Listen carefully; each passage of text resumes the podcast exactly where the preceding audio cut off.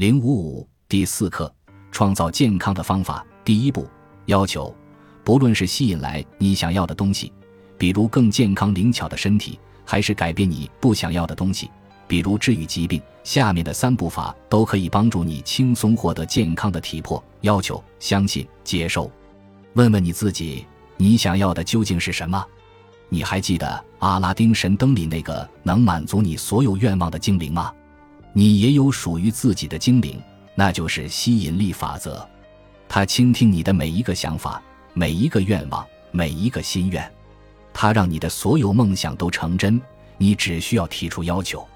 在健康方面，就和其他方面一样，你可以选择自己想要的东西，但是你必须对此有清楚的认识。这是你的任务。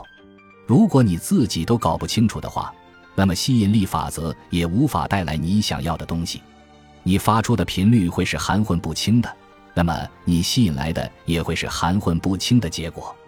也许是平生头一次，你要搞清楚自己在健康方面真正想要的是什么。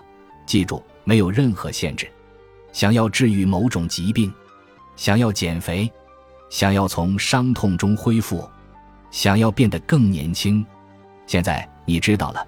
你可以成为你想要成为的人，拥有你想要拥有的一切，做你想做的一切，不受任何限制。那么，你真正想要的又是什么呢？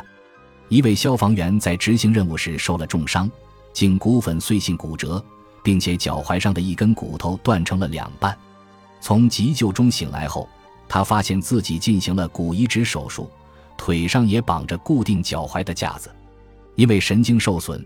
他已经觉察不到自己的脚了，医生告诉他，因为伤势严重，他的脚踝有百分之九十的概率无法康复，他可能失去了行动的能力。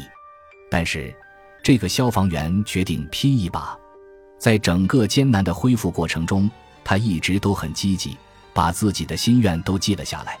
他想治好自己的脚，想要再次行走和奔跑，想要成为陪伴孩子们成长的健康的父亲。